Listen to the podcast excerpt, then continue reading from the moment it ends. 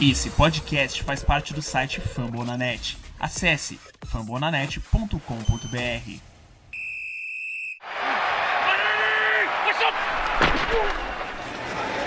Ajayi carries and ball is out.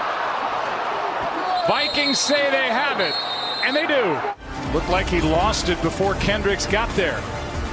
Vikings have it, up 14.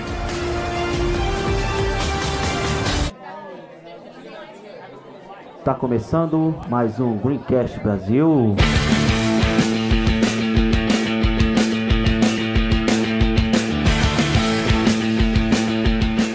Fly, Eagles Fly! Sejam bem-vindos a mais um Greencast, o podcast oficial da torcida do Philadelphia Eagles aqui no Brasil. Aqui não é o Iago Moreira, eu sou a Débora Neres, mais conhecida como Debs, e este é o nosso programa de número 20. E hoje iremos fazer uma análise sobre a derrota sofrida para o Minnesota Vikings pela semana 5 da NFL 2018. O programa hoje é das mulheres. Aqui é empoderamento. Hoje, minha convidada especial é a Natália Pérez, do nosso grupo do WhatsApp. Tudo bem, Nath? Tudo bem, Debs? Prazer estar aqui recebendo esse convite para participar, fazendo parte aqui desse programa feminino. E o programa feminino se vem devido ao Outubro Rosa que está acontecendo na NFL todo ano. Os jogadores vestem algum equipamento é, na cor de rosa para ter uma visibilidade sobre o câncer de mama e dar um pouquinho de consciência. Antes do nosso podcast, aos recados de hoje.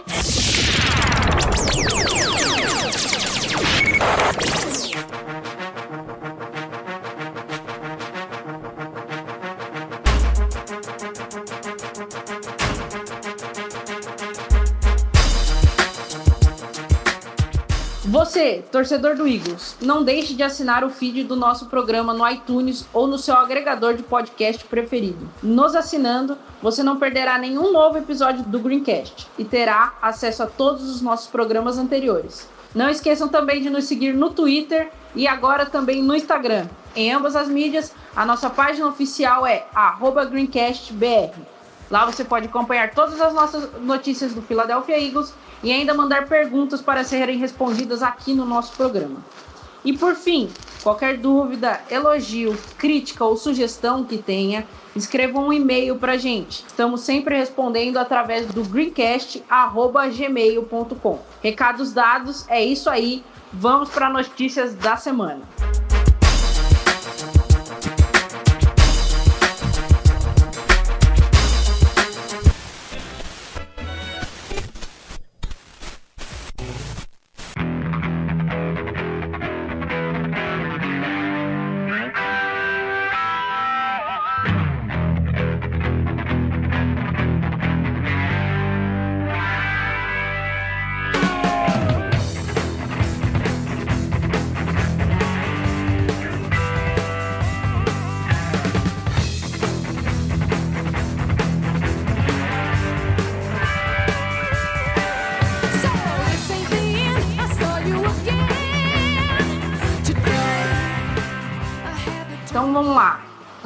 Principais notícias.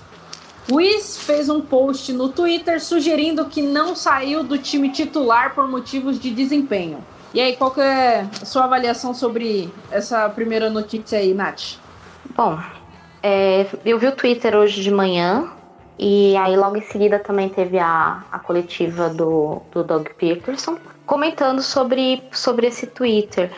E assim, ele disse que não existe nada de teoria da conspiração, que quando um jogador é colocado no banco, no time dele, é por questões mesmo é, de desempenho. Eu, particularmente, não acho o Semalo tão superior assim ao Is. O Is pode ser que ele não esteja na mesma grande fase que ele esteve o ano passado. Mas, sei lá, eu não acho que, que esteja, tenha comprometido de uma tal maneira é, o desempenho dele que justificasse o seu malo ir para o lugar dele. Tanto que nesse jogo o seu malo teve alguns erros e depois estabilizou. Eu, particularmente, achei que foi trocar seis por meia dúzia. Não vi uma grande me melhora uh, nessa posição. Então, sei lá, pode ser que tenha alguma coisinha aí por trás que a gente não tem como saber. É, realmente não, não tem muito como saber, mas isso Isso me, me preocupa um pouco, né? Porque a gente, a gente aqui do Brasil tem essa, essa mania de vestiário, falar de vestiário e tal. E com certeza o vestiário não deve estar dos mais amigáveis com essas notícias, com o jeito que o time tá, tá jogando, porque querendo ou não, a confiança acaba caindo um pouco e você vê essas trocas. Ele indo no Twitter falar isso é. É que assim, eu acho que o, o Doug tá perdendo um pouquinho a, a mão lá dentro. Eu não sei como é que ele, como é que ele vai recuperar. É, isso é um, um, problema, é uma coisa que ele vai ter que tá controlando os egos ali, né? Então, assim, quando começa essas coisas, teve também declarações do, do Jay Ajay um pouquinho depois do jogo, que, que qual é ele que eles têm deveria ter corrido mais. Tem algumas outras declarações aí que você vai vendo, tipo, vai juntando as peças e fala assim: se o Doug não, não chamar o time e falar, pô, peraí, gente, vamos colocar os, os egos, os brios um pouquinho de lado e vamos pensar como um time. Pode desandar. É isso mesmo. Aí, próxima notícia agora. A Jai rompeu o ligamento do joelho e foi colocado na reserva de lesionados. Pro lugar dele foi contratado defensive tackle McGill, requisitado das waivers. Tinha sido recém-dispensado do Chargers. E agora, para essa situação aí, a gente começa a pensar mais no Bell, ele vira um, um sonho assim a, a ser desejado pra gente? Ou você acha que esse sonho é distante, que a gente tem que manter o pé no chão e ir atrás de um cara não tão badalado, mas mais eficiente para o lugar do Ajay. Primeiro que eu fiquei surpresa com a notícia. A gente estava meio que esperando uh, o Ajay, sabia que ele tinha um problema na coluna, que ele estava jogando lesionado. E aí, de repente, veio, colo colocaram ele no IR. Aí, primeiro não falaram, depois veio a notícia de que tinha sido um rompimento de ligamento. E aí você já fica meio assustado, porque você tinha um backfield com cinco jogadores, né? E você estava mais ou menos tranquilo na posição, de repente você tem o Sproul com uma lesão que não melhora já faz algumas semanas. Você tem o Clement também com lesão. E de repente você perde o seu melhor running back, que é o Ajay Ajay. Então, assim, você tem dois running backs, o Smallwood, que eu não sou muito fã, e você tem um rookie, que é o Adams. E aí você para e pensa, meu, se eu não for atrás de alguém, meu jogo corrido vai estar extremamente, já está comprometido. Vai ficar muito mais difícil.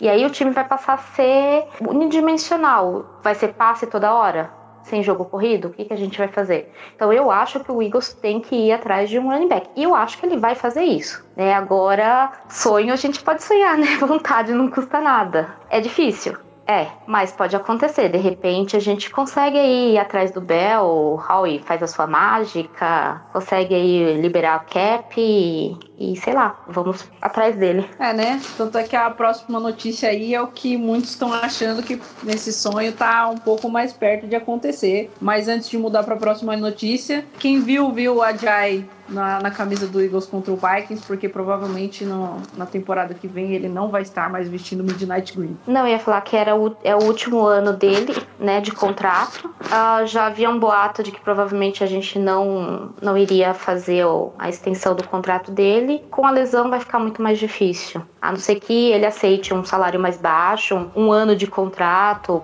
aquele Prove It. Fora isso, dificilmente veremos o AJ e a Jai novamente com a camisa do Eagles. É isso aí. Então a próxima notícia, uma notícia de última hora, que foi um pouco antes da gente começar a gravar aqui o Greencast. Não, não é o Bell. A notícia de última hora é que o Cox reestruturou o contrato dele, salvando o cap. Um pouco mais de 6 milhões para este ano e 11 milhões para o próximo ano. Isso daí já é mostrando que o, o Roseman não tá feliz com o time, né? Do jeito que tá, com certeza ninguém tá. E que ele já tá mexendo os pauzinhos dele aí pra, pra conseguir aquelas peças importantes que a gente tá precisando. Que no momento, o grande alerta é para running back, principalmente com essa notícia do Jai, que aí parece que a gente pode estar tá vivo sim atrás do, do Bell. E que bom que o Roseman consegue fazer essas mágicas com o Cap, porque ele é assim, né, incrível. É, exatamente. A, assim, essa notícia da reestruturação do, do Cox, para mim, significa que a gente vai atrás de alguém. A gente tinha 4 milhões de cap, com essa reestruturação a gente tem mais 6, 6 milhões e meio e mais 11 no próximo ano, 2019. Com isso, isso, a gente já tem uma graninha aí. O Levon Bell, a gente precisaria ter pelo menos os 14 milhões aí, que é o que paga a franchise tag dele. E tentar reestruturar, um, fazer um contrato, porque assim, o que ele quer? Ele quer um contrato longo. Então não sei se ele, se ele iria aceitar vir para o Eagles por uma temporada, né? Então acho que teria que ser oferecido para ele uma reestruturação de contrato, né? Por isso que eu acho que um pouquinho, eu acho que a dificuldade maior é exatamente essa, né? Ele quer um contrato longo. E o Pittsburgh tá querendo o quê? Ele tá querendo que ele tá querendo negociar o Bell porque sabe que da próxima temporada ele é um free agent, né? E não vai conseguir colocar mais tag nele. E aí eles querem ver o que eles conseguem tirar do cara. Então, assim, pelo que se fala nos bastidores aí, eles estavam pedindo uma segunda, uma escolha de segunda rodada e um jogador que pudesse ser star. A gente tem essa segunda rodada que eles estão querendo. A gente tem duas segundas rodadas no próximo draft. Então, não seria um preço tão caro a pagar. Agora, a questão é: e esse outro jogador que eles estão querendo? Será que Vale a pena aí dar alguém no elenco, algum jogador que também esteja na mesma situação do Bell, que esteja com contrato para vencer. Ouvi o pessoal falando alguma coisa sobre o Graham, não sei, são tudo boatos, né? Aí fora o Bell, se especulou bastante alguns nomes estão sendo mencionados. Um seria a volta do LeSean McCoy e a outra seria o David Johnson. O Johnson é uma possibilidade, mas ele é tão caro quanto o Bell. Então, assim, teria que continuar abrindo cap. E o Johnson, eu, eu gosto muito dele. Eu acho que iria cair como uma luva. Ele é um jogador mais de time do que o Bell. Só que ele tá com um contrato novo, ele reestruturou o contrato com o Cardinals. Ele tá com um contrato, se não me engano, de 3 anos por quase 40 milhões, 39 milhões, eu não lembro. O Cardinals, ele tá mal, ele provavelmente vai ser um ano meio que um tank. Então, pode ser um dos motivos do David Johnson aceitar vir pro Eagles. Mas é bem difícil. E o McCoy é aquele negócio. Eu amo o McCoy de paixão, mas ele tá envolvido em alguns problemas legais, ninguém sabe o que pode acontecer. Pode vir uma suspensão aí, então é uma incógnita. Mas eu acredito que, que o Eagles deve anunciar alguém, com certeza. Né? Só não sei qual deles. Ah, não, sem dúvida, deve anunciar alguém. Da mesma forma que, tipo, o Jay veio com uma surpresa, uma quarta rodada, a gente pode, pode esperar, assim, uma, uma surpresa pra running back, às vezes um nome que a gente nem tá especulando aqui, né? Pode vir, tipo, assim, eu, eu, eu, fico bem, eu fico bem em dúvida em quem virar, se vai ser alguém óbvio, mas não interessa quem, qual seja o nome, desde que seja um nome respeitável para ajudar no backfield, que hoje a situação está é, difícil. Hoje, falaram-se outros nomes, é claro, mas assim, são jogadores que não teriam um impacto tão grande. Seriam jogadores que viriam para compor ali o backfield. Sei. Volta a gente tá eu, eu, eu acho que assim, se a gente tá liberando cap, é porque a gente tá precisando fazer dinheiro para contratar alguém, né? Essa reestruturação do Cox aí, ele tá muito claro isso. Então a gente não vai pegar qualquer é, Cage Burner da vida que tá dando sopa aí de novo no mercado. Eu acho que, que vem coisa, vem alguma negociação aí. O Roseman ele não dá um ponto sem nó. Então é só aguardar as próximas horas aí, o que vai acontecer. Bom, agora passando para os destaques do jogo dessa derrota para o Minnesota Vikings.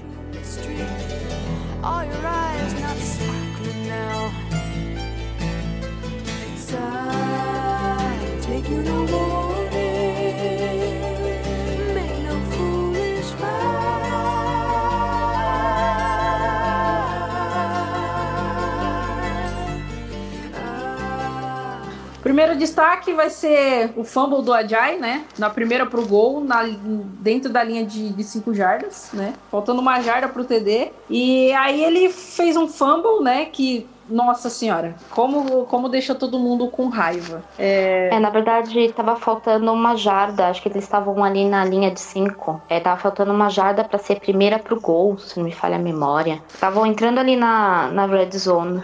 É, então. Mas. Tá...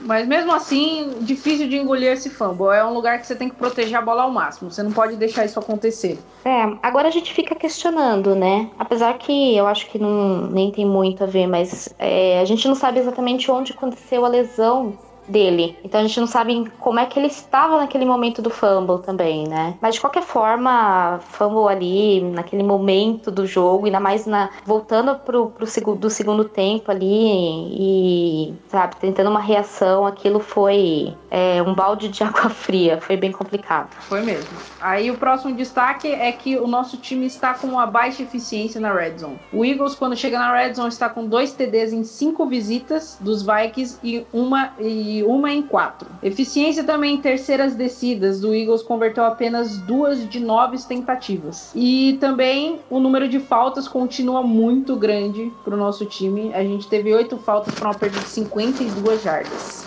Que mais uma vez fica matando o drive no ataque. É, é que assim, ano passado a gente era um time que, que uh, tinha uma eficiência sensacional na red zone. É, conversão de terceira descida, uh, nós éramos, acho que estávamos em primeiro, estávamos entre uns top 3 ali. Isso tá impactando agora, né? A gente não tá com a mesma eficiência da, da temporada passada. É, um pouco também eu acho que a questão do, do apesar dele ter voltado bem e tal, tem um pouco a ver com isso. Eu acho que é, é, o tempo que você fica parado, você fica um pouco mais lento em leitura e tal. E também tem a questão de que os times, eles têm os tapes nossos, né? Então, todo mundo se arma de uma forma e em que é, tenta defender aquilo que, que era um ponto super forte do time. Só que eu acho que umas coisas que tá matando, já matava a gente lá na temporada passada, só que a gente conseguia converter, a gente estava com uma, uma conversão melhor e tal, mais eficiência nessa questão, é que essas faltas elas estão transformando é, essas terceiras, essas terceiras descidas conversão de terceiras descidas em terceiras descidas muito longas. Tem um lance, eu não, não vou saber direito se foi, acho que foi no primeiro tempo, não lembro direito agora, mas era, foi um lance em que o Entes ele faz uma corrida pelo meio e ele ganha acho que umas 8, 7, 8 jardas. E aí era, uma, era a primeira tentativa, nós estávamos numa tentativa de segunda para dois. Nisso, é, teve um falso start. Nós fomos para 2 para 7. Aí avançamos mais um pouco, acho que 5 jardas. Teve mais um, teve. Não, desculpa, a gente não avançou. A gente teve mais um outro falso start. A gente foi para uma terceira para 12. E aí a gente não conseguiu converter, que teve um drop. E aí a gente teve que ir para um punch. Quer dizer, a gente chega lá perto de, de converter. Uma primeira descida, a gente estava duas jardas. E de repente, um monte de faltas na sequência foi jogando a gente lá para trás. Então, de duas jardas, a gente foi lá para 12. E aí fica muito mais difícil de, de você converter uma terceira descida muito longa. Os caras já sabem, né? Jogada de passe, então fica todo mundo marcado. Jeff Jeffrey, Earth, e aí fica bem mais difícil você converter.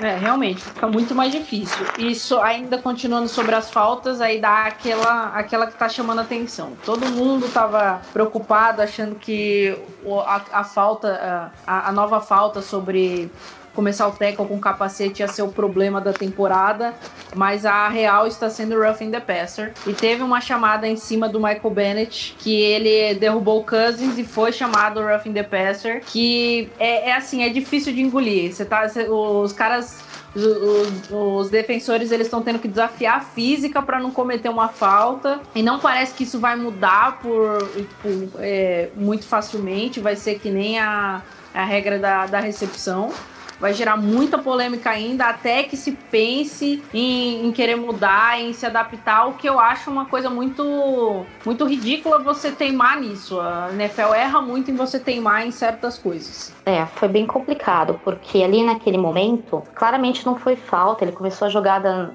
na região da cintura, na coxa ali do, do Cousins e foi descendo e não tinha como evitar a parte abatida por trás ali. No que seria, se não fosse uma jogada normal, como ou foi, seria uma terceira para 14 na linha de 39 jardas do Eagles, que poderia resultar ali num field goal. O, o Bailey já tinha perdido dois, de repente perder esse dois. Essa jogada com a falta se transformou numa jogada que eles ganharam uma primeira descida na linha de 11 do campo de ataque. E aí foi, deu problema pra gente. Quer dizer, uma jogada que poderia resultar em três pontos acabou resultando num touchdown, né? Então, é, tá influenciando bastante, né? Mas não tira, assim, nesse caso específico. Mas é, eu acho que no geral o Eagles tá, tá comprometendo muito em relação às faltas. Tava lendo hoje mais cedo que, num geral, a gente tá dando, em média, uma coisa assim de, de 80 jardas por jogo em faltas. Isso é um meio que absurdo, né? O time está extremamente indisciplinado, né? É, e foi uma das preocupações que eu já falei já no, em outros episódios, né? E parece que é uma coisa que não mudou do, da temporada passada e dá a impressão até que piorou. Eu acho que não piorou, para ser sincera, se for pensar em números assim, é porque o nosso ataque não tá conseguindo mais sobrepujar esse tanto de falta. Então parece que fica mais evidente esse número de falta. O que leva ao nosso próximo destaque, que o ataque ainda continua decepcionando de forma geral. Às vezes consegue produzir, tem números que não são tão ruins, outros são, e mas quando chega na red zone não consegue marcar ponto, ou é a falta que joga para trás, ou é drop que acaba acontecendo. E a defesa, apesar de ainda ter tá tendo muita crítica, ela ainda assim tá mantendo a gente no jogo. Que as nossas derrotas não foram para tanto, não a diferença não é muita. E não, e, se eu não me engano, nenhuma derrota a gente chegou a sofrer 30 pontos além do Tampa Bay. Então, assim, a defesa, por, por, mais que esteja, esteja com suas falhas, ainda está entregando alguma coisa do jogo e o ataque não está conseguindo manter a gente ali. Esse que é o problema. Então a defesa está cedendo 16 pontos, é, cedeu 16 pontos para o Vikings, que fez 31 pontos nos, nos Rams na semana anterior. Só que o nosso time não consegue fazer, não consegue chegar nos 30 pontos para ganhar um jogo, que tá sendo muito complicado. É, isso daí, assim, sei lá. O Eagles parece que tá demorando para pegar no tranco. Ele começa o primeiro tempo com bastante dificuldade. O jogo corrido não tem entrado. A gente acaba saindo atrás do placar, logo no, de começo, atrás. E aí você não tem tempo de, de, de emplacar um, mais corridas, você acaba tendo que fazer lançamento. Com isso, você tem um desequilíbrio no ataque muito grande. É, você está tendo, por exemplo, números em que o, o Carson Wentz está passando 50 vezes por jogo e correndo apenas dois o ataque. Então, assim, é, isso acaba comprometendo. O time fica meio que com jogadas manjadas. Então, é mais fácil para a defesa adversária marcar. Você sabe que vai vir um passe. É, a gente conseguia surpreender temporada passada, porque você não sabia o que esperar. Você tinha dois corredores muito top, que era o Blount e o Ajay. Você tinha o Clement também, que vinha, dar um fator surpresa ali, ninguém sabia o que esperar, ele era um Hulk. E agora você não tem com quem correr. Agora menos ainda. Então, assim, acho que um pouco dessa, dessa, dessa decepção com o ataque tem exatamente isso. A gente tá saindo atrás do placar uh, logo de começo e aí a gente acaba ficando vulnerável em alguns aspectos e a gente não está conseguindo converter, né? E aí soma-se tudo. Você tem os drops uh, dos jogadores de ataque. Teve um drop numa terceira, uma conversão de terceira descida do, do Smallwood, numa jogada ali que resultou num field goal, que podia ter chegado um touchdown. Você teve os, o fumble do Ajay, você tem faltas da defesa que você. Falta besta de falso start, teve formação ilegal, coisas assim, tipo, que são faltas idiotas. E tem também a questão de você não estar tá conseguindo transformar os turnovers em ponto. a defesa foi lá, recuperou a bola na linha de 30. Pô, linha de 30, beleza, já dá pra chutar um field goal ali, já salvava a gente. Mas não, a gente acabou recuando por falhas ali, saque, a linha não tá conseguindo bloquear, o Eds está demorando para lançar a bola, vários fatores se acumulando e é a gente tinha que transformar em ponto, porque a gente estava atrás, a gente não conseguiu, a gente chutou um punch, né? Então são, é, se você começar a juntar tudo e for acumulando tudo, você vai vendo que esses erros que o ataque está cometendo estão influenciando no resultado final. É, realmente. Tanto é que a, uma das provas, as provas disso, dessa, dessa coisa do time demorar para engatar a marcha no ataque é que assim, o primeiro tempo contra Minnesota, eles ganharam por 17 a 3. 17 pontos dele, 3 pontos nossos. No segundo tempo, eles fizeram seis pontos e a gente fez 18. Então, assim, o segundo tempo a gente vê, o segundo tempo de praticamente todo jogo a gente vê uma melhora do time. O problema é que, assim, o segundo tempo tem que virar o primeiro tempo. O Ertz deu uma declaração de que a nossa defesa não foi feita para correr atrás, né? O ataque tem que marcar para a defesa poder fazer o poder fazer a, a pressão no, no quarterback, para fazer o quarterback do adversário ficar incomodado. Mas a defesa precisa ter esse, esse apoio do ataque, saber que o ataque está é, entregando o jogo. Quando não tá, eles, come... eles, eles ficam pressionados a manter o, o Eagles no jogo e acaba acontecendo as falhas, né? E isso é, é preocupante. Os turnovers também que o Eagles está tá oferecendo, né? É, a gente está é, cedendo muito turnover, ele tá fazendo pouco. O Eagles está em, em trigésimo, né? Que é a pior marca da liga entre ceder e gerar turnovers. Então, a gente está muito, muito ruim nesse ponto. O que acontece aí? A gente tá, não tá conseguindo gerar os turnovers que a gente conseguia na, no, na temporada passada, né? Que a gente tinha uma, uma DL muito forte ali, pressionando, sacando, é, strip sack, mesmo as, as interceptions que a gente conseguia ter e tal.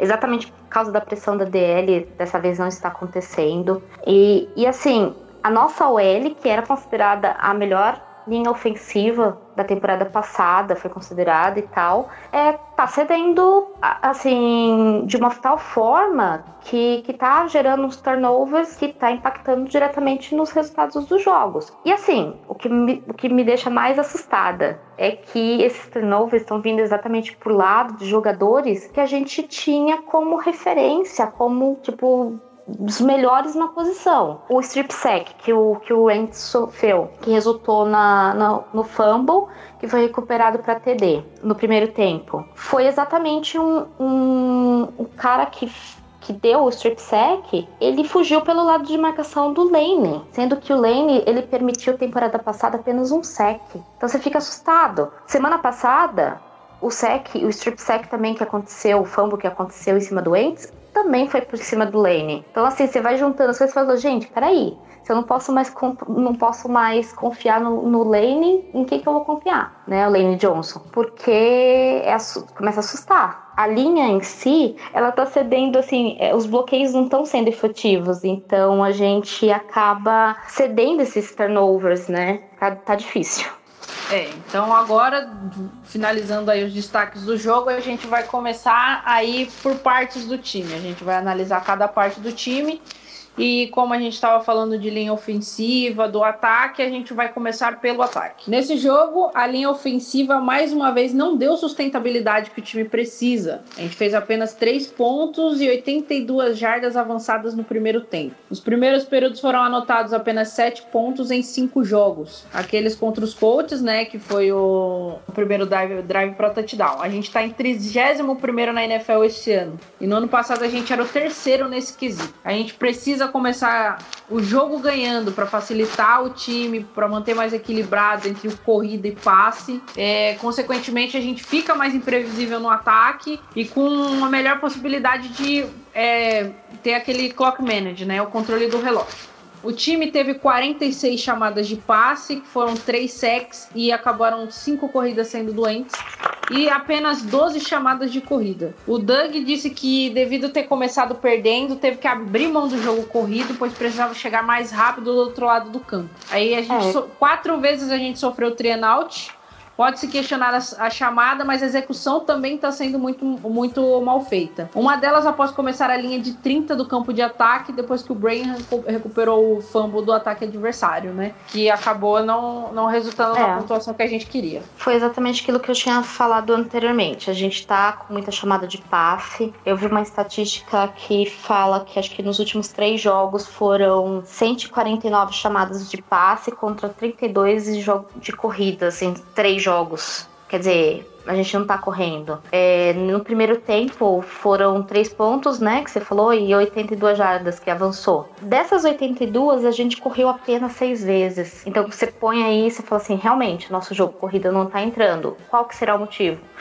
A gente tá com os running back baleados, né? O Jay não estava 100%, o Clement não joga, o, o Sproul não joga, a gente tem um Smallwood que não sei até que ponto é confiável, você tem um Hulk, né? Então, sei lá, vale a pena tentar não correr e partir para jogar passe, mas aí a gente fica um time é, unidimensional. Você só tem um tipo de jogada, fica mais fácil para marcação adversária. Eu acho que nesse quesito o Doug tá pecando um pouco nesse tipo de chamadas, né? É, o, o Ajay mesmo antes de ser anunciada a contusão dele, chegou a comentar que qual L que tem o Eagles, deveria haver mais chamadas de, de corrida, né? Então, não sei, será que o Doug não tá confiando tanto assim na OL para os espaços? Não sei. algumas corridas que eu vi assim ontem, deu para ver que os bloqueios, alguns bloqueios ainda estão funcionando, né? Então, sei lá, eu arriscaria um pouquinho mais, né? É mais confiável do que de repente ficar esperando que o, o Waits lance 50 bolas, faça 50 arremessos por jogo, você fica um time muito previsível. Então, eu realmente eu acho que questionar essas chamadas, essas execuções assim, chamadas do Doug, a execução também pode ser não tá tão perfeita, né? Porque eu falei, a gente não tá conseguindo converter. Quando a gente consegue um turnover, ali a, a, o ataque, por vários motivos, acaba saindo, não conseguindo converter em pontos, né? Então, acho que junta tudo isso, né? O ataque não tá sendo, o gameplay não tá funcionando, o ataque não tá sendo executado de maneira correta, as chamadas não estão tão boas, a, a OL não tá colaborando, as faltas, os erros, acho que tudo assim está se juntando e, e, fazendo com que o nosso ataque não esteja rendendo de maneira efetiva, né? Então, sobre o Doug, as opiniões lá na Filadélfia estão tá sendo contraditórias sobre o desempenho dele. Alguns é, tá dizendo que o plano de jogo tá bom, outros que não, que não tá tanto assim. Tem gente que defende a ideia de que o John DeFilippo e o Frank Reich tá fazendo falta. Eu acho que faz falta um pouquinho, mas não é para tanto né? Só que, que mudança de, de treinador realmente é, mudança de filosofia, querendo ou não, dá um, um pouquinho de problema na hora de encaixe de jogo. É, tem gente que discorda, que fala que o problema está na execução. Eu acho que o problema maior sim é a execução e acaba misturando um pouco dos dois. O Doug ele ainda mantém a coragem dele, né? Que fez aquela chamada para conversão de dois pontos uh, ah, para fazer a diferença cair para seis pontos e a gente ainda é, entrar no jogo, mesmo a gente correndo o risco da diferença ficar em oito pontos, né? E faltava ainda 12 minutos pro, pro jogo acabar, então era, era quase aquele tudo ou nada. E ele foi questionado também pelo, pelas chamadas do início do jogo, né? Que não tá funcionando eu acho que um dos maiores erros que está acontecendo é ele tá desperdiçando tempo com desafios que não, você não entende. Você fica, você fica meio que pensando o que, que tá passando na cabeça dele, porque não tem, não tem utilidade nenhuma os pedidos de tempo que ele fez é, do, nos desafios, né? Que ele acabou perdendo. Você tem algum, algo a acrescentar sobre o Doug nesse ponto? Alguma defesa, alguma é, crítica? Então, o Doug é aquele, assim, no jogo ah, de ontem, jogo de domingo, né? Ele teve, assim, é, boas decisões e teve decisões questionáveis. Então, assim, você comentou que ele teve algumas jogadas no início do jogo que não foram muito boas, que não estão funcionando. Então aí você tem um exemplo que foi aquela jogada que era uma terceira para inches, né, para polegadas, em que poderia ter sido feito um QB sneak, que o Carson Wentz faz super bem, né? E ter ganho aquela conversão. Mas aí ele pegou e foi para um toss pro. Acho que era o Adams que tava lá, que é um Hulk, né? E aí ficou tipo uma corrida previsível. Os caras conseguiram bloquear ali a corrida, não teve avanço, a gente perdeu a, a jogada, né? E teve a questão da dos desafios que ele fez, né? É, foram dois, dois tempos que a gente perdeu ali que a gente poderia ter usado ali no final. Então é bem, foi bem questionável. Mas uma coisa a gente não pode tirar do mérito dele. Ele tem, assim, aquela coisa de agressividade. Então ele foi para aquela conversão de dois pontos no momento que achei que era essencial no jogo ter feito aquilo, né? Então ele deu uma chance da gente chegar ali no final e tentar converter. É, e outra, tá, é muito claro que ele consegue fazer ajustes no time, porque o time estava horrível no primeiro tempo e depois do intervalo, depois da bronca de vestiário e tal, conversa, ele conseguiu fazer com que o time voltasse a jogar. Eu acho que, que que assim, é igual eu falei, é bem contraditório. Em um momento a gente odeia ele, em um momento a gente adora, né? E esse tem sido o Doug Peterson desde o começo. Para mim sempre foi assim. Tem momentos que eu adoro ele, tem momentos que eu xingo pra caramba. E tem sido assim, essa relação. Ah, a gente sempre tem essa relação de amor e ódio com ele, mas para mim sempre vai ser mais amor. E continuando aí no, no nosso ataque, partindo agora do, do Doug pro nosso franchise QB. Mais um jogo que ele é fora de série, né? Por mais que o time esteja, a gente pode criticar o time inteiro, ele a gente consegue tirar sempre elogio para ele. Então foram 43 chamadas de passe, onde ele sofreu 3 sacks, correu 5 vezes para 26 jardas, escapando de pressão e lançando a bola 35 vezes, completando de 24 para 311 jardas. O rate dele foi de 115.3. Ele distribuiu a bola para oito recebedores diferentes. Ele, mant ele tá mantendo a média de um fumble por jogo né? Dessa vez o fumble foi recuperado para TD, então é um número que se precisa melhorar. Ele ainda não, na tá verdade a gente não quer melhorar, a gente quer que não existe esse número. É, a gente quer que não exista, essa que é a verdade, mas para isso a gente precisa de um conjunto de fatores que não tá rolando, né? Mas quem sabe aí durante a temporada melhore. Algumas escolhas deles, né, que ainda tá ainda não tá sendo das melhores, mas é porque ele não tá tendo ritmo de jogo mesmo, que ele vai ficar mais afiado com o tempo, acredito eu. Ele ainda tem as lentidões de leituras, né? Porque querendo ou não, são 10 meses fora de campo, tá, voltou agora. Para mim ainda tem muito crédito. Ele tá com um desempenho ótimo. Cara, 115 de, de rate pro time que joga, tá jogando mal, não tá fazendo mais de, de. não tá chegando nos 30 pontos, é porque o cara tá jogando demais. É que a gente só precisa do resto do time. O Ents ele tem feito, ele fez dois jogos com números fantásticos, assim, números muito bons, né? Você somar esse jogo e o último, né? Esse último e o anterior, que foi contra o Titans, ele teve 67% de passes completos. Ele teve mais de 600 jardas, contabilizando os dois jogos. Foram quatro TDs, não teve interceptação, né? Teve um passing rating aí acima de 100, que é fantástico para QB, né? Só que assim, tudo isso, imagina, ele tá sofrendo com drops, né? Que os recebedores aí estão dropando ainda. Tem a defesa com ruindo aí em cima dele, né? Só que acho que em alguns momentos eu acho que ele ainda tá meio enferrujado, né? Ele, ele teve algumas decisões ali que não, não foram assim é, as melhores, né? Ele tá, às vezes, em alguns determinados momentos, você vê ele segurando muito a bola, muito tempo a bola. E aí, realmente, a defesa não consegue segurar. E aí vem o saque. Ele tá tendo um pouco de lentidão em leituras, né? É, em geral. Acho que, assim, a mobilidade dele ainda não tá 100% ele é um cara que consegue resolver com as pernas. Ele foge, né, dos ataques das blitz, mas eu acho que ele não tá 100% ainda, porque você vê que ele tá sofrendo muito quando ele tenta escapar segurando a bola, aí vem, já vem os caras já dão um saque nele. Ele tem ainda muito para melhorar né? Mas assim, isso daí é um alívio pra gente, porque a gente sabe que mesmo ele não estando 100%, o cara tá jogando bem. Tá aí, ó, fazendo 300, acima de 300 jogos com acima de 300 jardas, tá levando o time nas costas aí, tentando reações. Então, dá até aquele alívio. A gente fala, bom, eu tenho um QB, né? Que de repente pode resolver. Isso já é um alívio. Ah, com certeza é o maior alívio de todos, que a gente vai ter ele por muitos anos. É isso que eu sempre vou falar. Obrigado antes por existir. É, passando agora pro jogo corrido.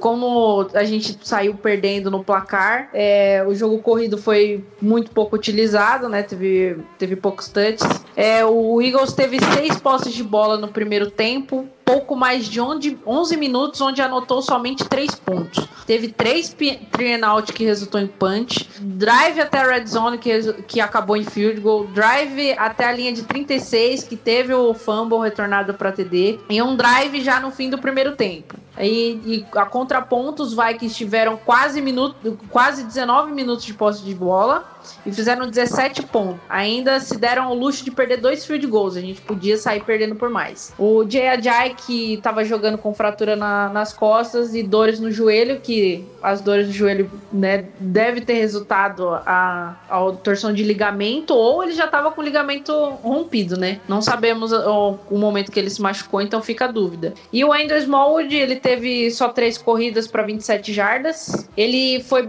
bem mais bem utilizado no no, segundo tempo, né? Que teve ajustes. E aí ele teve três recepções para 27 jardas, touchdown e conversão de dois pontos, né? Quebrando um, um tackle na, né, na carreira aí. É, teve um drop decisivo também, que esse vai pro ponto negativo dele, na terceira descida, que acabou fazendo o drive terminar em field goal. E aí, qual que é a sua opinião sobre os nossos corredores nesse jogo?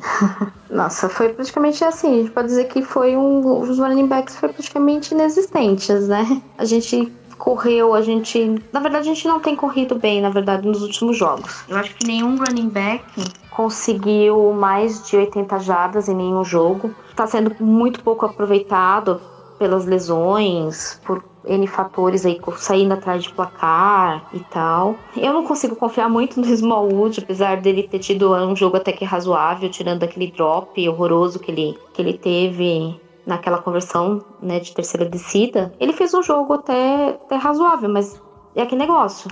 Com a contusão do Ajay, a gente não, não tendo os pros, 100% e o Clement 100%, a gente não tem como confiar 100% no, no Smallwood para levar o time. E aí fica bem difícil, né? O que eu achei bastante interessante é, foi esse alinhamento dele como recebedor. Eu vi em, em alguns momentos no jogo uma formação ali em que você tinha, você não tinha o running back né, alinhado ali ele estava na linha lateral e foi numa dessas que teve um, um passe bem legal do, do Ents para ele que ele conseguiu se desvencilhar ali. É uma formação tipo empty space, né, que eles chamam, se não me falha a memória, em que você não tem um running back e você e o assim, os caras estavam o Ents lendo a defesa muito bem, né, pedindo para ele alinhar de lado, assim. Eu achei bem legal isso.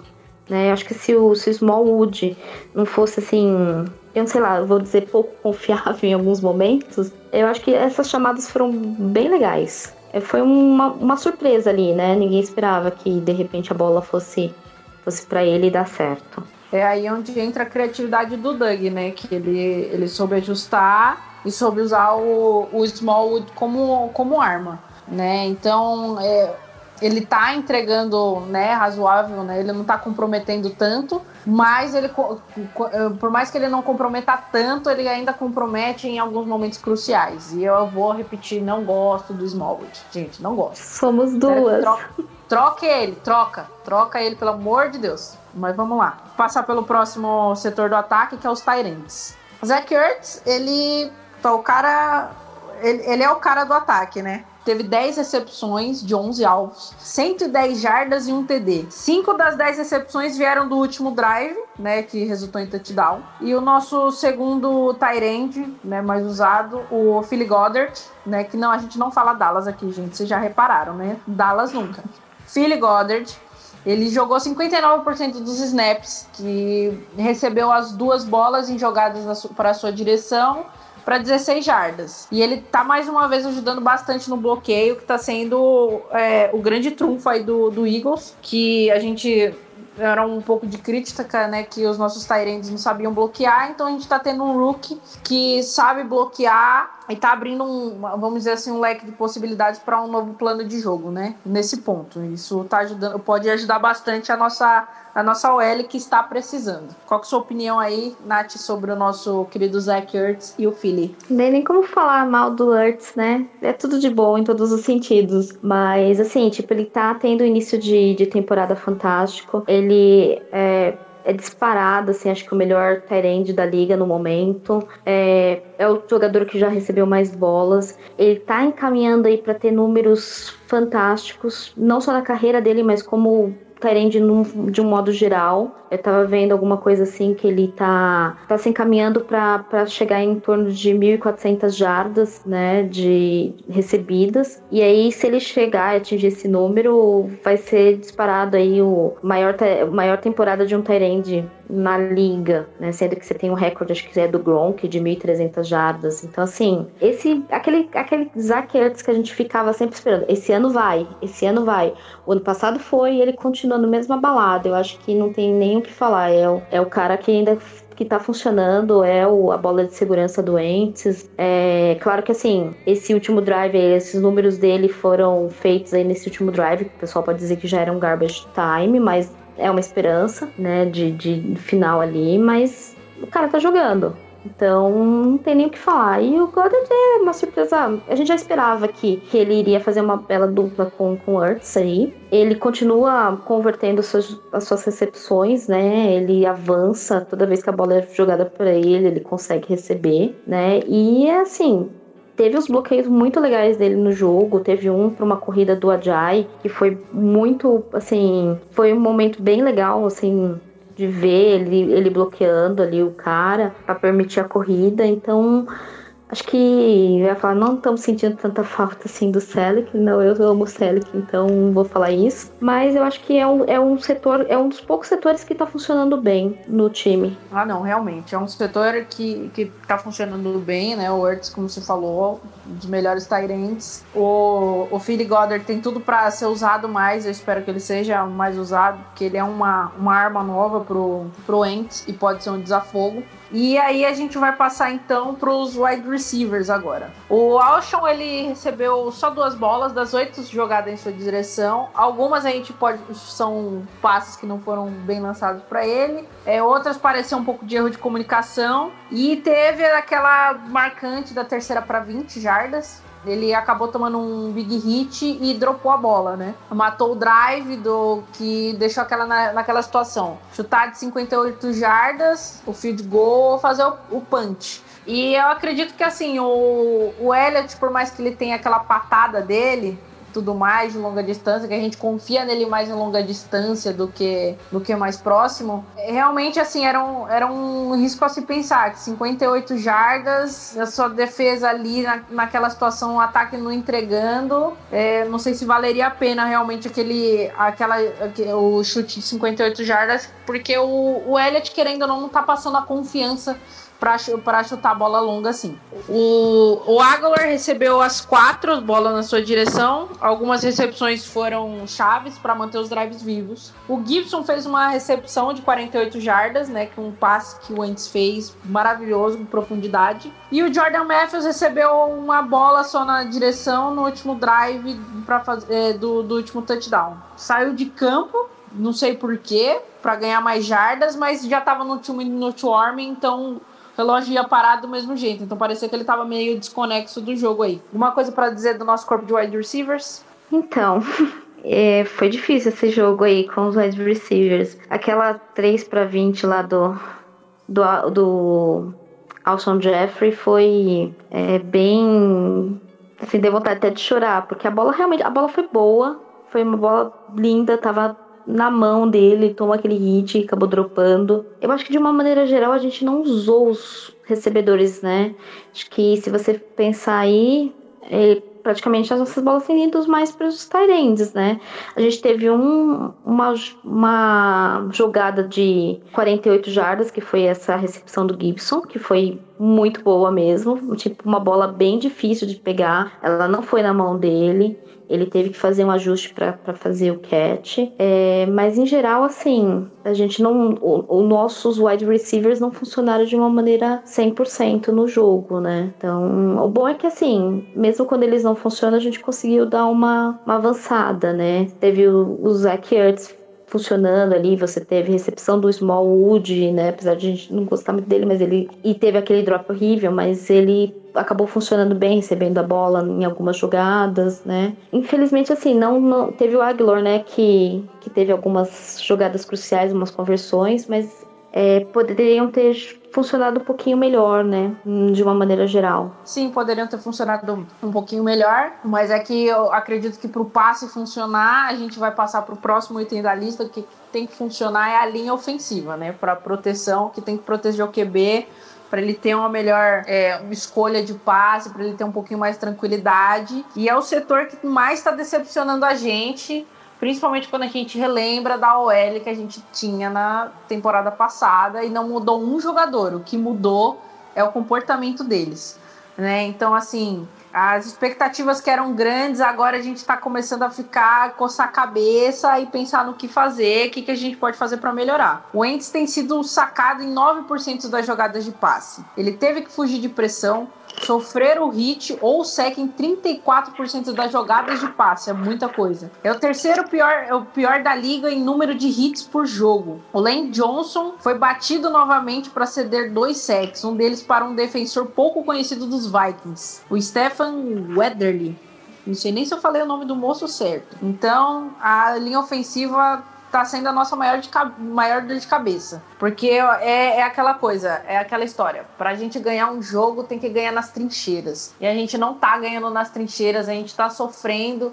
Aí o ataque não anda, a defesa tem que correr atrás e o time inteiro desanda. Então, é um, a gente precisa melhorar urgente essa, essa linha ofensiva e é o que mata é saber que é questão de atitude. Os caras estão tão perdidos de alguma forma, a gente não sabe o que está acontecendo.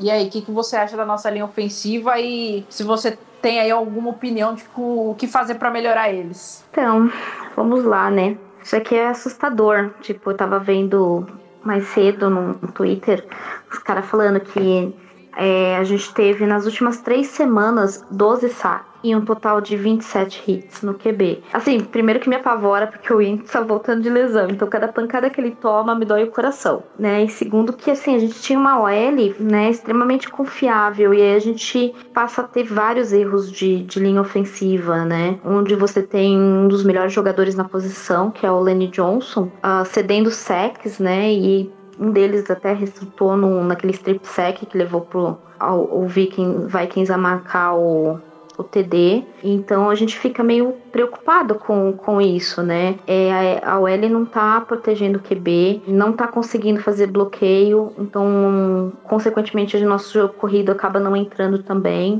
Então, sei lá.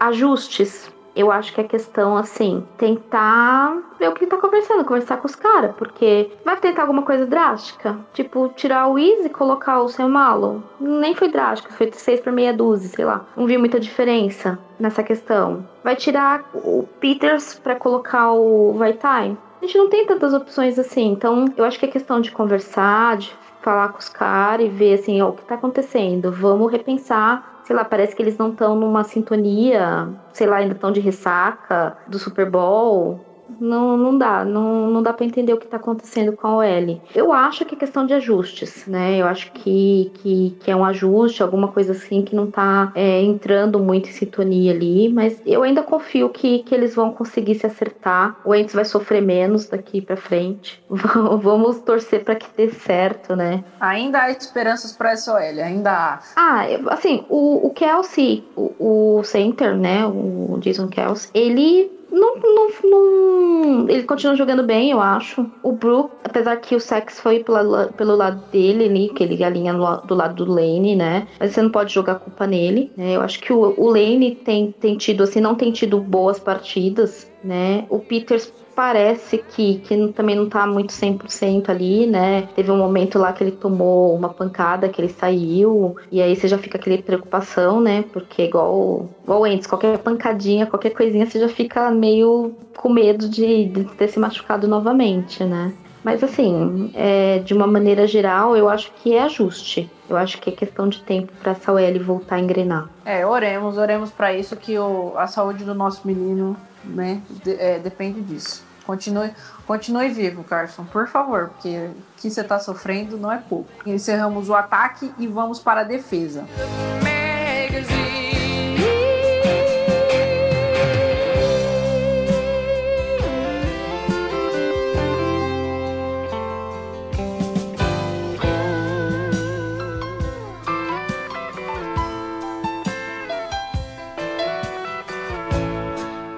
A defesa parece que nesse jogo ela foi menos culpada pela derrota, né, do que o ataque. Vamos dizer assim que sua parcela de culpa não foi 49% e o ataque 51, né? Mas ela também assim não foi tão bem. O Cousins ele acertou 30 passes de 37 tentados. Os Vikings ainda teve dois field goals perdidos. Teve uma, uma pequena briga ali entre Mills e Cox, né? Porque o Mills sofreu uma big play do do Tillen, se eu não me engano. Aí na outra ele forçou um, uma quarta descida e aí ele foi fazer provocação e o Cox foi lá e me, colocou ele no lugar dele, né? O Mills já não tá naquela situação das melhores lá no, na, na, na, Filadélfia e eu acho que essas atitudes dele acabam prejudicando um pouco. Na sua visão geral de defesa, como é que, como é que tá sendo, Nath? então, a defesa é aquela coisa, né? A gente, a, secundária, a gente tem terror, né? Não é de hoje, na verdade. A gente tem pavor de secundária, né? É, o que me lembra que aquela temporada de 2016, 2015, com, com aqueles cornerbacks maravilhosos que a gente tinha, só que não, né? O que acontecia, o que eu, o que eu tenho sentido assim, é que a nossa, a nossa DL, a nossa linha defensiva, talvez ela não esteja rendendo exatamente da mesma forma que ela rendeu o ano passado. Então, assim, eu vejo os, os jogadores da, da, linha defensiva chegando no QB para dar hit, mas eles não conseguindo conversar em, em sacks. E aí, sei lá, eu acho que um pouco disso acaba, como eles não estão conseguindo fazer uma pressão no quarterback, acaba comprometendo a secundária. Né? Então a gente tinha essa vantagem temporada passada. A ADL chegava muito rápido em cima do QB e aí a secundária, secundária ficava com, com um serviço mais fácil, né? E isso não tá acontecendo agora. Então a gente vê um pouco disso também. Né? Eu acho que num conjunto geral, a nossa defesa, assim, tá sofrendo, né? Você vê que o Cousins acertou mais do que? De quase 80% de pass, dos passes, né? Como assim? Quer dizer, ele tá tendo tempo de, de lançar? Aí você olha assim o jogo, aí você vê que os caras tão chegando nele, ele tá tomando hit, mas não estão convertendo num saque, né? Então, parece que tá sempre um segundo atrasado dele, né? E aí a gente tem uma, uma coisa, uma, uma parte da defesa que é fraca, que é a secundária. E isso reflete diretamente neles. É, exatamente. Isso reflete muito porque a gente sabe que a nossa secundária é um produto do, da linha defensiva, né? E aí aqui a gente tem que cobrar um pouco mais do Jim Force, que é o próximo item da lista. Ele precisa resolver o problema da secundária,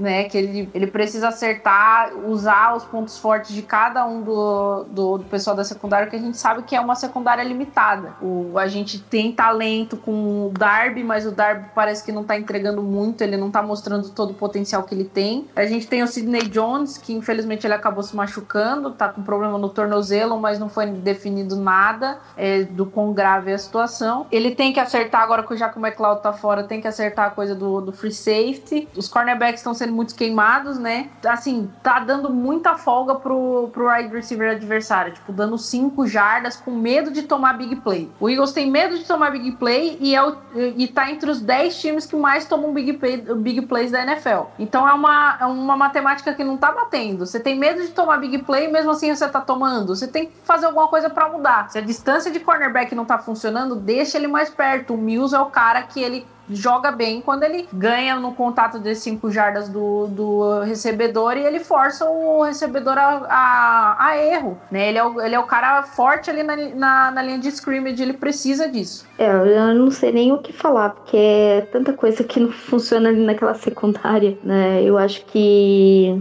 sei lá, é um conjunto, né? A gente tá sem, sem o safety, o free safety de posição ali, que seria o McLeod, primeira escolha ali. Tá improvisando no setor. Você tem. Os times eles já estão vindo, eles olham ali o tape e falam assim: quem que a gente vai lançar em cima de quem? Ah, você tem o Mills que cai no, no double move ali, vamos em cima dele. Tipo, tá ficando meio manjado isso já, né? Eu acho que tem que tomar algum. O, o Shorts precisa de alguma forma tentar ajudar aí, tentar inventar uma alguma coisa ali, fazer alguma mudança e senão a gente vai continuar sofrendo. É, a gente vai continuar sofrendo mesmo. Aí agora próximo, próximo, a próxima linha é a linha defensiva, né? Que ela, ela continua bem contra o jogo corrido, só que é aquela coisa, precisa dar pressão no QB para dar para melhorar no quesito de, de passe, né? O Vikings eles, eles sabiam da força da nossa DL, né? E eles adotaram a tática dos passes rápidos, né? Que é uma coisa que o Eagles já sofreu já na temporada passada. O Giants usou muito isso, né? E aí a gente acabou sofrendo porque não dá tempo da DL chegar no, no QB e o, a secundária não tá dando conta, né? Então a gente acaba sofrendo muito com isso. O Brandon Graham teve o, o ele teve o maior destaque na, na linha defensiva, né? Ele conseguiu o primeiro sec e os dois QBs hits, né? E teve também dois tackles for loss. O Fletcher Cox, ele fez bastante pressão, como sempre, é um cara muito talentoso. Teve uma boa atuação e deu quatro QB hits. O Bennett, ele teve dois, ele teve dois QB hits e um saque, né? Que acabou virando aquela falta lá do, do Roughing the Passer. Algo a acrescentar aí na nossa DL? Você acha que eles têm que melhorar? Então, é claro que eles, né? Eles, o, o Giants deu a, a a jogada para eles, né? É, a gente tem uma boa DL, o que, que eles vão fazer? Vão fazer os passes curtos, né? Por isso que eu tenho essa. É, por isso que eu falei, que eu tenho essa impressão de que eles estão sempre chegando um segundo atrasado. Por quê? Porque os QB estão tendo que liberar a bola rapidamente, né? E aí é onde a gente tá tendo problema problemas lá na secundária, né? Eles estão fazendo, adotando esses passes mais rápidos, né? Quando sobra um pouquinho de tempo, joga lá em cima da OL, da OL não, desculpa, da secundária. Então, realmente, não dá para colocar peso, assim, né, do que tá acontecendo em geral em cima da ADL. É o nosso melhor setor, né? Mas, de qualquer forma, de repente, adotar algum outro, um outro, sei lá, forma aí de, de, de atuar melhor contra, contra o passe. Não consigo ainda visualizar ali. Vamos ver quem, de repente, o Schwartz vem ali, consegue ajeitar as coisas, fazer com que é, volte a funcionar da maneira que estava funcionando semana, é, temporada passada. Jim Schwartz, ouça no, as nossas orações, por favor. A gente tá pedindo. Sei que você tá ouvindo esse Greencast, viu? Eu sei que você ouve. Próximo item da lista é os linebackers, né? Eu acho que assim, quanto menos a gente fala dos linebackers, melhor para eles, né? Porque eles estão fazendo bons jogos. E o Jordan Hicks, ele tá muito presente nos jogos, né? Tá fazendo nove tackles, teve dois QB hits, né? Ele, cara, tipo, tá no campo todo, ele se teletransporta. O Brayhan, ele teve boa atuação contra a corrida, recuperou um fumble e anotou o único turnover a favor do, do Eagles nessa partida. E mais uma vez, é, é aquela coisa assim, line, os linebackers, eles são bons contra a corrida, mas já que a nossa, def... nossa secundária não, não tá dando conta, é... eu acho que eles é a nossa chave pra gente melhorar a, a defesa contra o passe. Como eu já falei, o Cousins lançou 30 bolas de 37, que viajaram pelo menos 10 jardas, e metade delas foram recebidas antes mesmo da linha de scrimmage. Então a gente precisa que o linebacker entre mais nessa, nessa linha de passe. E aí, você concorda comigo nessa? Ou acha que é, so, é, é questão da secundária melhorar mesmo e que a gente tem que manter os linebackers assim porque eles estão funcionando desse jeito? Então, eu acho que eles até atuaram super bem, assim, no jogo. Acho que eles não, não pode colocar qualquer culpa em cima da, da atuação deles, né? Essas jogadas aí que, que dessas bolas que falaram que foi recebida antes da linha de scrimmage, o famoso screen pass ali, funcionou bem para eles. Mas acho que funcionou bem porque Tipo, é aquele quick release, né, que o QB faz, né? Eu acho que de uma maneira geral os LBs não, assim, os linebacks eles não não comprometeram. Você pode ver assim que lineback geralmente fica ali naquela região de slot e tal, marcando tight end, e a gente não teve grandes problemas, né? O Rudolph, por exemplo, ficou apagado o jogo inteiro. Então significa que a marcação em cima dele funcionou. E geralmente quem é responsável por esse tipo de marcação são os running backs, né? Então, acho que sim, de uma forma geral, ele eles, eles jogaram bem. O, o Jordan Hicks saudável é fantástico, né? E o Braham parece que tá voltando aí de novo a atuar de,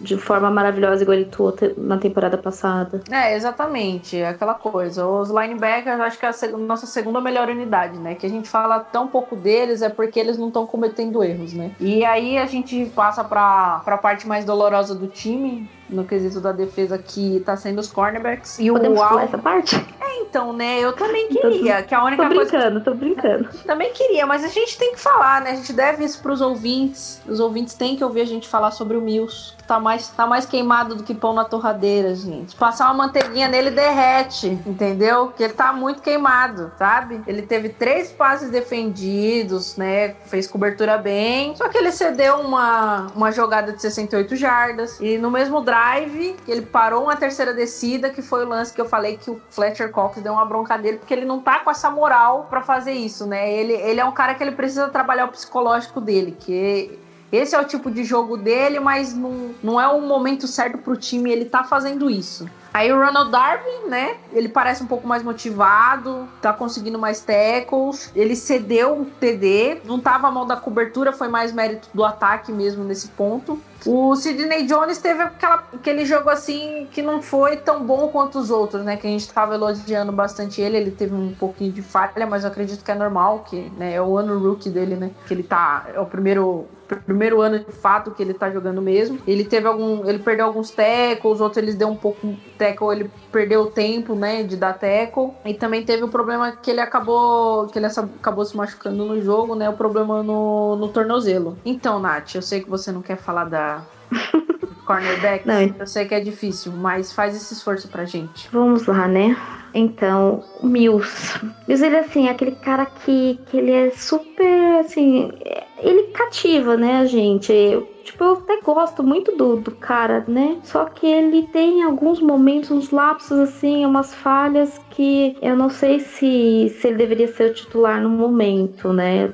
Depois de todos os problemas que tem acontecido, principalmente dele. Ele é um elo mais fraco da nossa defesa, principalmente da secundária, né? Então os caras falam assim: ah, tem o Leo Darby, que é um. que é um cornerback bom, e você tem o Mills, que não sabe defender um double move. E aí, quem que eu vou lançar a bola? Vamos lançar no Mills. Então, tá todo mundo queimando ele, tá todo mundo lançando pro lado dele, né? E aí é onde aparecem as deficiências técnicas dele, né? Eu acho que tá no momento de, de mudar ali, né? Chegou num ponto que o cara, assim, ele consegue algumas jogadas, né? Consegue alguns parar algumas descidas e tal, como foi aquela jogada. Só que, por exemplo, se não é o Cox dando uma bronca nele, ele ia tomar uma falta ali de conduta é, antidesportiva, se não faz melhor, que seria uma. iria resultar numa descida.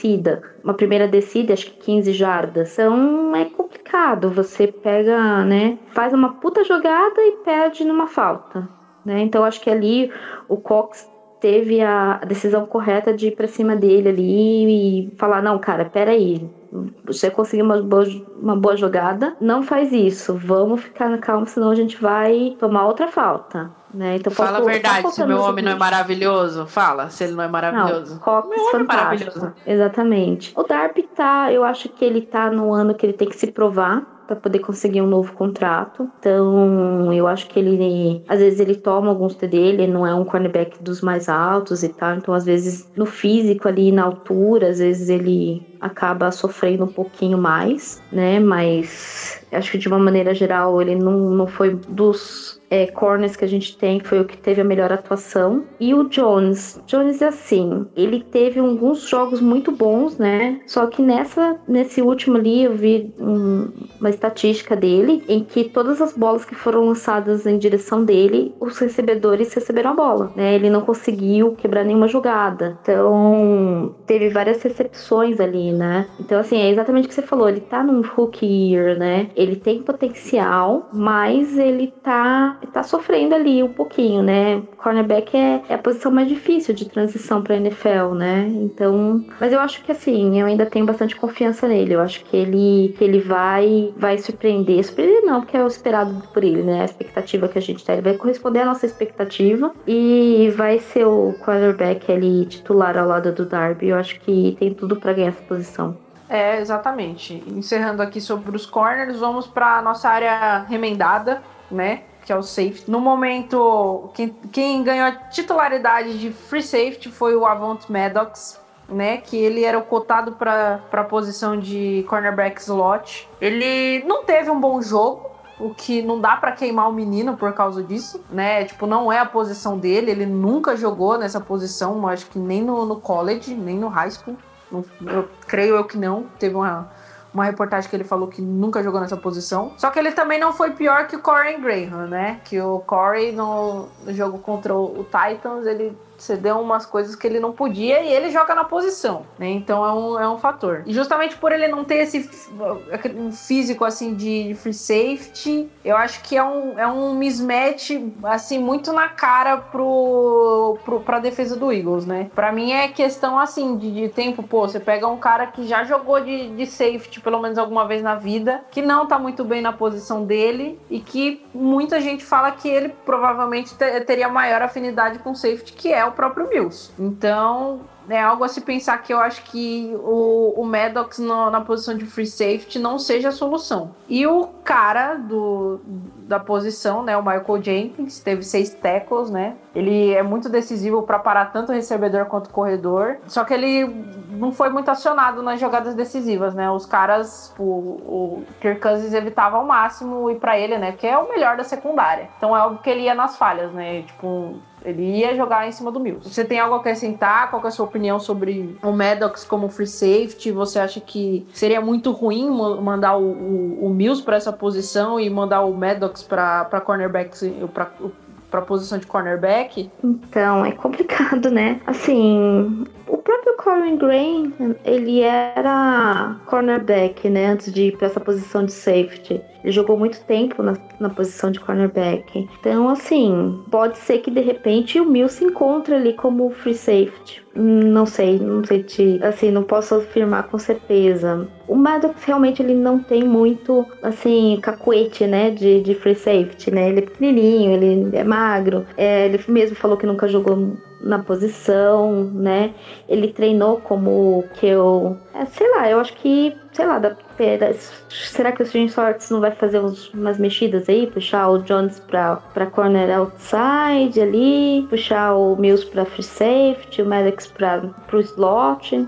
Sei lá, dá para brincar aí com algumas coisas. Pior do que tá, eu acho difícil ficar, na verdade, porque a gente tá, tá sofrendo, né? Então, de repente, alguns ajustes, é, apostando aí uma improvisação um pouquinho diferente, será tentar surpreender em algumas coisas, né? De repente, pode ser que funcione. E o Jenkins é aquele negócio, né? Não tem nem o que falar, né? Esse cara é maravilhoso. Ele é quem coloca o time ali, puxa todo mundo e, e faz. Então, assim, você vê que ele é tão. Ele é respeitado, né? O Cousins conhece ele, já jogou, jogava duas vezes por ano contra. Então sabe que, que não dá muito para arriscar em cima dele. É isso aí. Agora indo pra, para a última unidade do time, que é o Special Teams. É, nesse jogo, o Jake Elliott acertou os dois field goals, né, das duas tentativas que teve. Uh, também acertou o extra point, então ele não comprometeu, né? Ele fez, ele fez o seu papel. E o Cameron Johnston, que eu vou continuar dizendo que é o MVP, o Panther MVP, né? Ele,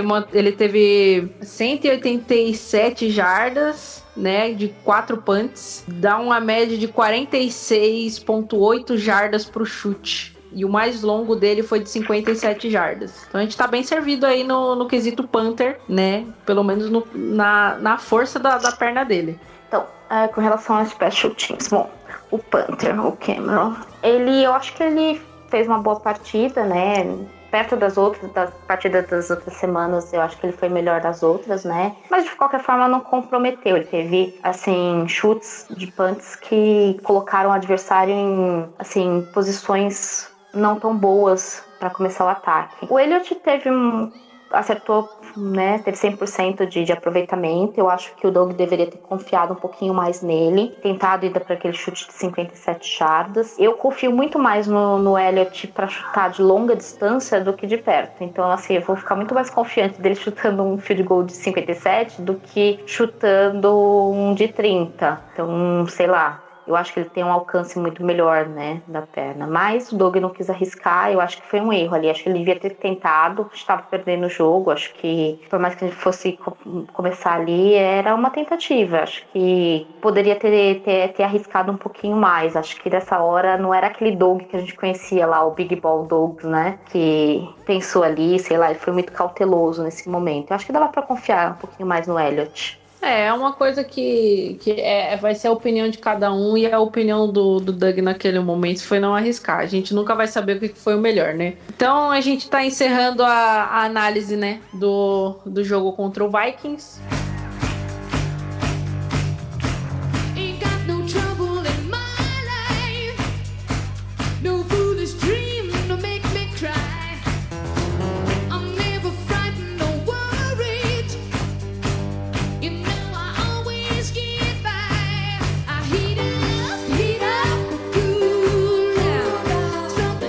Vamos tomar um pouquinho de liberdade agora só para dar um, uma, opinião nossa sobre o próximo jogo contra o Giants, que não é um adversário forte da nossa divisão, é o mais fraco deles. Eu acho que compete ali com, com o Dallas um pouco nesse quesito, que o Dallas não tem um, um ataque tão poderoso. Mas eu confesso que eu tô um pouquinho de medo, porque querendo ou não, eles têm o Saquon Barkley, o Odell Beckham Jr. E o Giants adora jogar contra a gente, então vai ser um jogo sofrido. Para mim não vai ter nada de fácil apesar de eles serem bem fregueses. É, jogo de divisão é aquele negócio, né? É, a gente nunca sabe muito bem o que esperar, porque tem rivalidade envolvendo ali, tem vários fatores. Assim, estatisticamente a gente tá melhor. Faz tempo que o Giants não ganha da gente e tal. Eles também não estão passando por uma boa fase, mas a gente nunca pode dizer que vai ser um jogo fácil. O Eli, ele, ele consegue jogar de uma forma muito inteligente. O ano passado a gente sofreu para ganhar do Giants, né? Ele, o Eli castigou nossa defesa, nossa secundária, conseguiu pass, passes ali de poucas jardas, foram mais de 300 jardas que, que a defesa cedeu para o Eli naquele, nos dois jogos dele contra o Giants. Então, assim, você fica meio apreensivo, né? Aquele negócio, os dois times não estão bem. E assim, uma derrota significa o fim dos sonhos para eu acho que pra gente ainda a gente ainda tem uma chance. É claro que com 2-4 a gente vai ficar muito mais difícil uma pós-temporada. E perdendo o primeiro jogo ali da divisão. Para pro Giants é tudo ou nada. Eles já estão é, com acho que é um 4, né? Então eles estão vão tentar de tudo para ganhar esse jogo. Então por isso que, que exatamente que é um jogo bem arriscado, né, pra gente. Vai ser acho que bem complicado, vai ser bem acirrado, como sempre é. Mas é aquele negócio, né? O nosso time é melhor do que o time do Giants, né? Vamos torcer para que as coisas deem certo pra gente quinta-feira. Então vamos lá. Qual que é o seu palpite para o placar do jogo? Sei lá, é complicado. Ou vai ser um jogo de muitos pontos, né? Aqueles jogos que passa de 30 pontos para os dois lados, né? Ou esse é aquele, jogos, aquele jogo com bem poucos pontos, ou, né? Eu acho. Eu já vou apostar que vai ser. A gente ganha, mas daquele jeito. Ganhando com field goal no último segundo. Não, tô brincando. Eu morro do coração, mas eu acho que vai ser aquela coisa. Vai ser um jogo bem apertado, vai ser bem próximo aí, com mais de 30 pontos para ambos os lados. Ah, eu vou. Eu sou do palpite que o Eagles vai, vai desencantar no quesito de, tipo, vai passar dos 30 pontos nesse jogo. Eu vou jogar 35 a 27. Vai ser, esse vai ser o meu, meu, meu palpite aí. Com, com isso em clubismo, vai ser esse palpite. Então, encerrando essa, essa parte aí de análise de jogo, brincando um pouco aí com o jogo do, do Giants, vamos para parte em que vocês participam do nosso programa, a Mailbag. A gente tem bastante perguntinha engraçada nessa, nessa edição, algumas até que vai ser um pouquinho complicado de responder. A primeira pergunta, Matheus Lima: opções de running back para esse ano. E aí, Nath? A gente já falou um pouquinho disso lá no começo, né? Eu acho que a gente vai atrás de um running back aí de peso. Quem temos algumas opções aí, a gente é. Opções a gente tem, a gente não tem muito dinheiro em casa para realizar essa, essas contratações. Mas o Howie tá dando seus pulinhos aí, tá fazendo. tá abrindo cap, então a gente pode esperar uma surpresa aí boa, eu espero. Falando de nomes, eu acho que o primeiro nome que veio pra cabeça é claro que é o Bell. Aí tem as outras especulações que nós falamos, né? O McCoy, David Johnson, falou-se um pouquinho mais cedo, deixa eu ver se eu lembro o nome do cara agora, do. Acho que é o Abdullah do, do Detroit Lions, que não tá sendo aproveitado. Eu ouvi falar de Coleman, vários nomes, mas assim, eu ouvi até alguém falar do Blount, né? Blount eu acho que, que é mais difícil porque ele está sendo utilizado lá no Detroit Lions, então eu acho que não vejo muito uma volta dele assim no momento, apesar de querer, mas não, não vejo. E sei lá, eu acho que se a gente tá liberando cap, a gente vem com um nome bom aí, né? Opções a gente ainda tem. Aí tem que ver o que, que o Eagles quer, na verdade. Ele quer um, um running back de impacto, um cara que vai botar o jogo corrido nas costas e, e ajudar o ataque para tentar uma pós-temporada, ou ele vai tentar um nome meia-boca aí, fazer o que der e jogar nas costas doentes a maior parte do jogo. Eu acho que o Hall ele, ele é um cara que que consegue fazer um, boas é, negociações aí. Então eu acho que a gente vai, a gente vai ter uma boa surpresa aí nas próximas horas. Assim espero. Próxima pergunta. Rafa Guiar. Quero saber como que some com o Mills. Então, com você, Debs. Essa daí, o que, que a gente faz para assumir com ele? Olha, tem uma galera ali da quebrada, entendeu? Que você pagar bem, eles fazem um sequestro né, por umas meia dúzia de caixa de banana aí, fica tudo certo. Entendeu? A gente, eu te passo contato depois, tá, Rafa? A gente, a gente arma isso daí, eu pago Uber. o próxima pergunta é do Bruninho. Arroba, bom, no arroba é meio estranho, não vou conseguir falar. O que vocês acham que tá faltando na secundária? Um milagre. É, tá difícil. Na secundária ali, é, não tem muito o que falar, né? Tá, tá difícil o negócio. A gente pode resetar e começar tudo de novo, né? É, seria uma ótima opção, né? Pena que não tem essa opção, não é Maiden, né? Pra gente fazer isso. Que pena. Próxima pergunta é do Michael Jackson. Esse está vivo no caso. Quem é o culpado desse início inesperado? Qual a explicação lógica para o L estar jogando tão mal? Bell será, será anunciado durante essa gravação? Vamos lá. No momento, meia-noite 24, nada anunciado do Bell, gente. Então, acho que não, e nem nos próximos dias. Vai demorar um pouquinho se acontecer. O culpado do, desse início inesperado. Oi. Não, eu ia falar, realmente, isso ainda não aconteceu. Dei uma olhada agora no Twitter e, infelizmente, não. Atualizações ao vivo, gente. Não estão ao vivo para vocês, mas pra gente sim.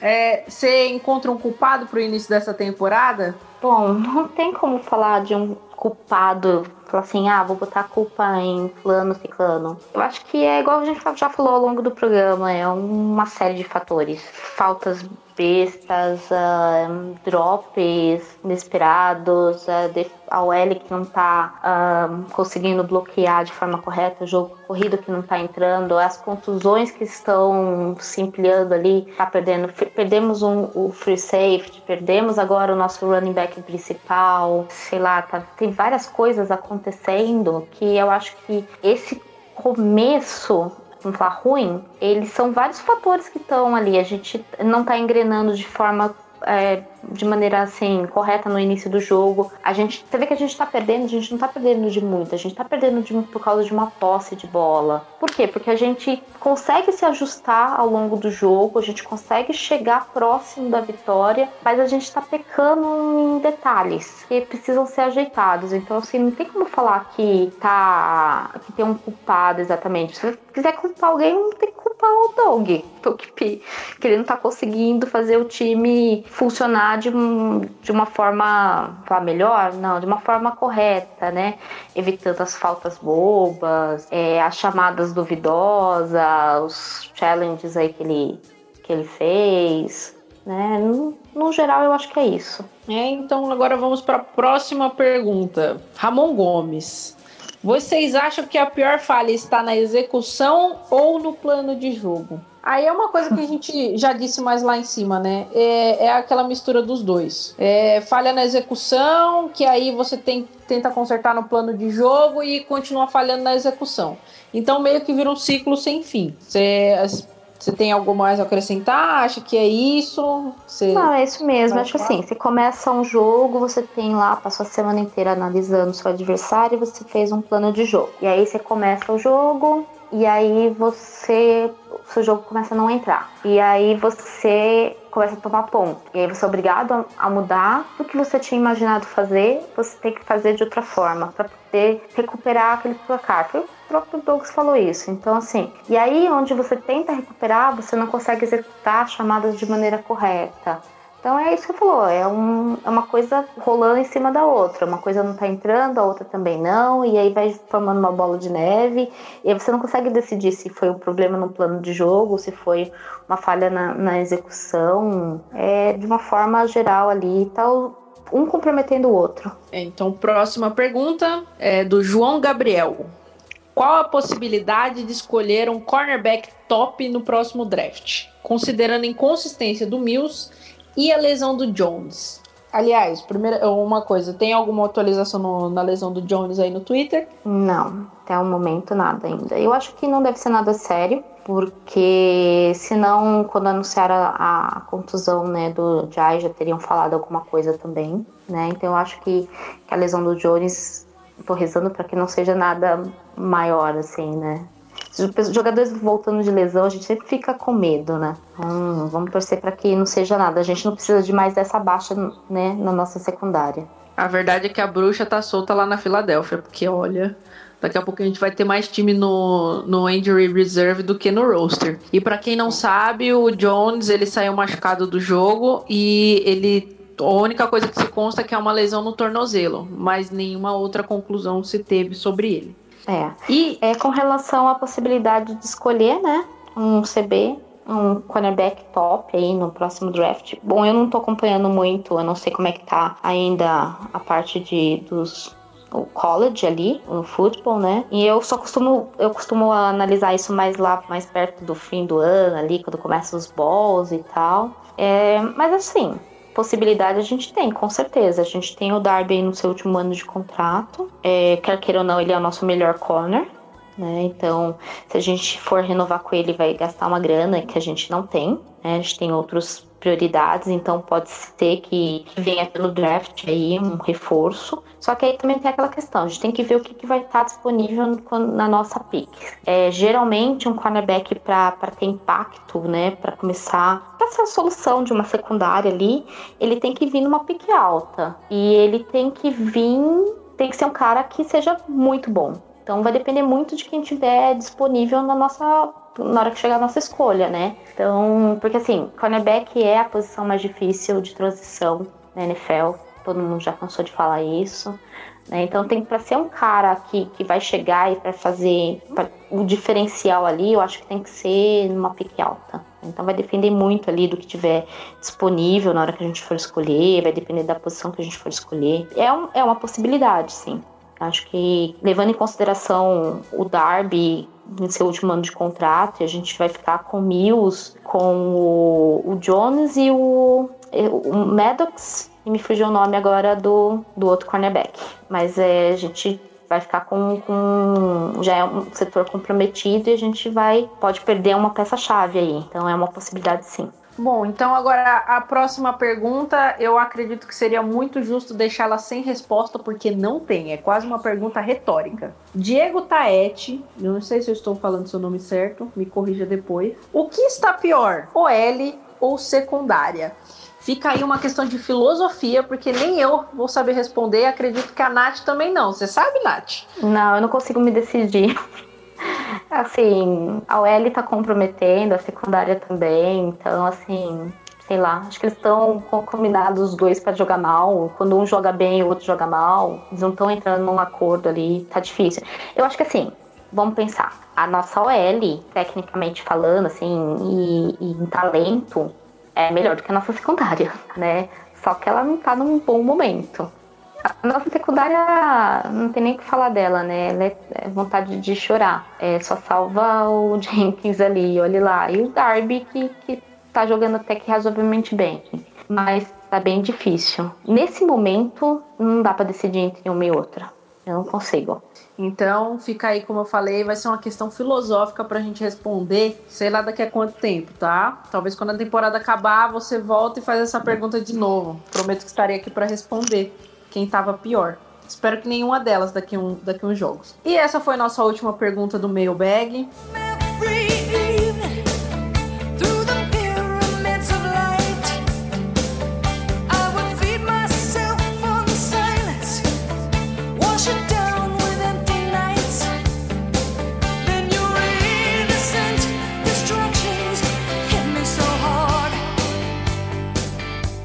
Estamos encerrando por aqui mais um Greencast. Muito obrigado por ter ouvido até esse momento.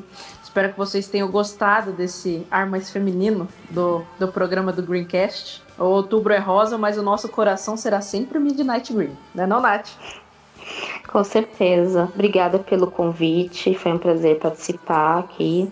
Eu que sempre estou ouvindo vocês aí, às vezes fazendo pergunta, enchendo saco lá no grupo. Valeu pelo convite, foi um prazer participar aqui. Então, muito obrigado a todos e fly, Eagles, fly.